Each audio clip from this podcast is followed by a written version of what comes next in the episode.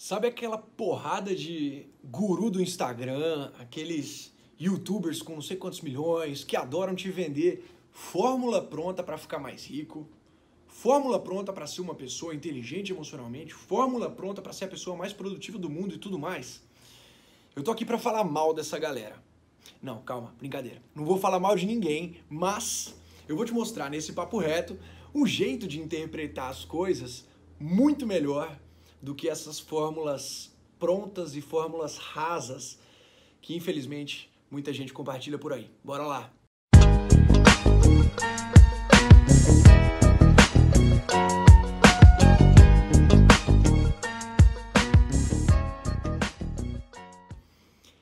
Salve galera! Bom, então o papo de hoje está relacionado com um conceito chamado via negativa. A via negativa é um conceito originalmente usado na teologia, que tenta explicar o que é Deus, explicando o que não é Deus. Né? É um conceito que ele foi meio que adaptado por um autor matemático e escritor chamado Nassim Taleb, e também usado por algumas outras pessoas muito feras, né? Tem o Charlie Munger, que é o sócio do Warren Buffett, tem algumas outras pessoas que não vem ao caso ficar reforçando aqui. Mas enfim, se você não sabe quem são esses caras, faça o favor a si mesmo de pesquisar, porque são ótimas referências. Tá? Mas então, voltando para o assunto aí da. Voltando ao ponto, né? Bora, bora falar mais sobre a tal da via negativa. Ela pode ser entendida como um processo de tomar boas decisões, eliminando o que a gente sabe que são decisões ruins, né? Então, para sermos pessoas melhores, para construirmos novos hábitos, não necessariamente a gente tem que buscar fazer cada vez mais coisas certas. A via negativa mostra que mais que isso, a gente tem que buscar estar cada vez menos errados, né? Então, para ser uma pessoa mais inteligente, o primeiro passo não é buscar ser brilhante com algum raciocínio ou teoria, né?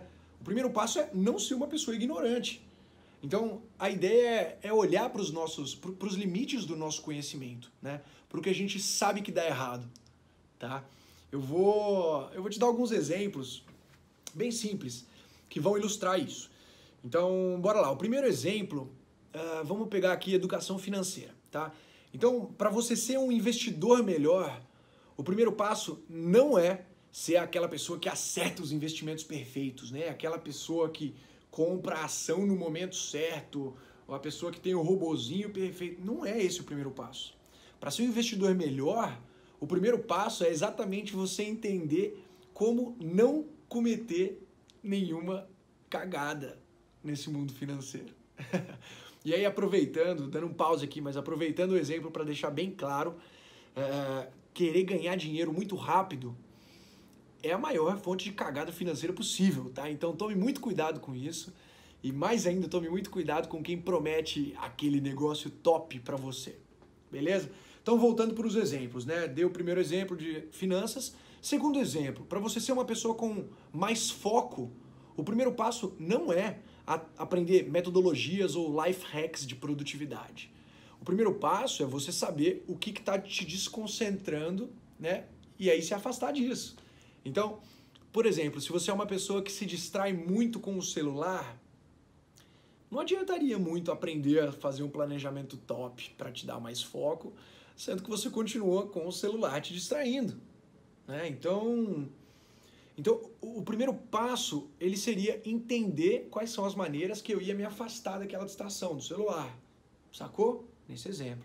Em resumo, o, o primeiro passo para ser uma pessoa boa é não ser uma pessoa ruim. E todo mundo sabe o que, que, é, o que, que as pessoas ruins fazem, né? Elas, elas mentem, elas traem, elas machucam, elas matam e tudo mais. Porra.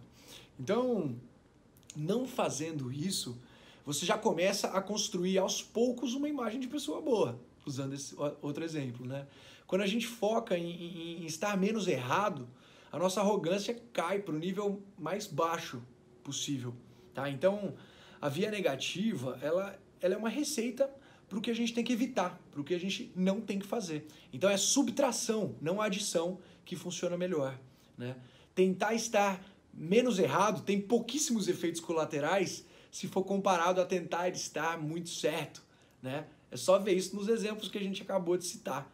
Beleza? Então, galera, essa é uma essa é uma reflexão muito massa, um conceito muito bacana que por trás de por trás de tudo isso deixa um clichêzaço de prato cheio pra gente, que a humildade é necessária pro progresso, tá? Então, é, é a humildade de ver onde a gente está errado, né? Porque daí da próxima vez a gente vai tentar estar menos errados. Tentaremos estar menos errados. Então, imagina como que vão se acumular os benefícios de procurar a cada dia que passa estar um pouco menos errado do que o dia de antes, né? Talvez não vai chegar o um momento em que você sabe de tudo que vai dar certo, mas você vai saber de quase tudo que dá errado. E você vai evitar fazer isso. Isso dá para colocar em inúmeros exemplos na nossa vida pessoal e na nossa vida profissional. Beleza, galera? Esses são, essas são as reflexões que eu queria trazer para vocês. Muito obrigado por compartilhar, por assistirem. Na verdade, eu já estou agradecendo por compartilhar. Então, compartilhem se vocês curtiram. E isso faz, faz uma diferença enorme pra gente. Fechou? Tamo junto e bora pra cima com força.